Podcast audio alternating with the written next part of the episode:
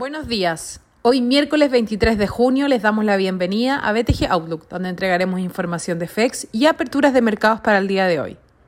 El tipo de cambio abre en 737,2 bajo el cierre de ayer después de una jornada sumamente volátil donde nuestra moneda mostró una variación de casi 18 pesos, alcanzando máximo desde noviembre del año pasado casi 7,58 para luego caer fuertemente impulsado el peso chileno en parte por el anuncio por parte de Hacienda de duplicar las ventas diarias a 300 millones de dólares en lo que queda de junio. Las bolsas globales operan mixtas, con los índices estadounidenses mostrando leves alzas en su tercer día consecutivo de avances, mientras Europa cae.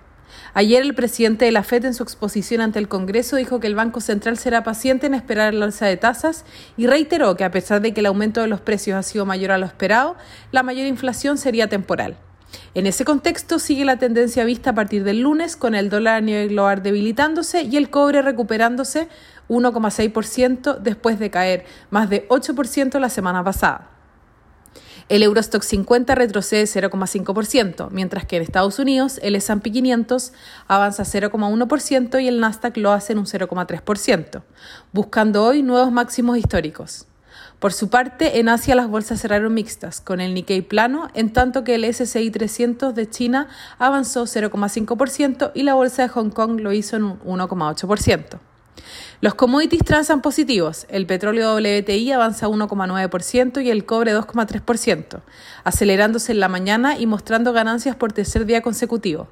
La moneda estadounidense a través del dólar index se debilita 0,23% y el euro se, fortalece 0,23% respecto al dólar. Por su parte, la tasa del bono al tesoro a 10 años se encuentra en 1,48%, aumentando un punto básico en comparación a la jornada previa.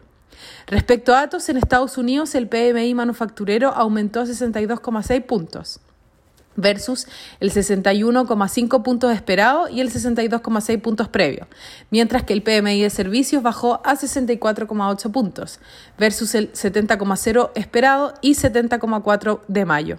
Por su parte, las ventas de viviendas nuevas de mayo cayeron 5,9%. En Europa, el PMI manufacturero se ubicó 63,1 versus el 62,3 esperado, y el de servicios en 58,0 en línea con las estimaciones.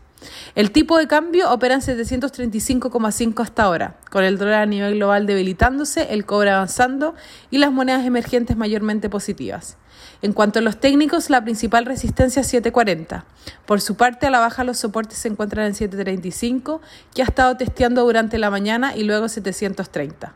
Muchas gracias por habernos escuchado el día de hoy. Los esperamos mañana en una próxima edición.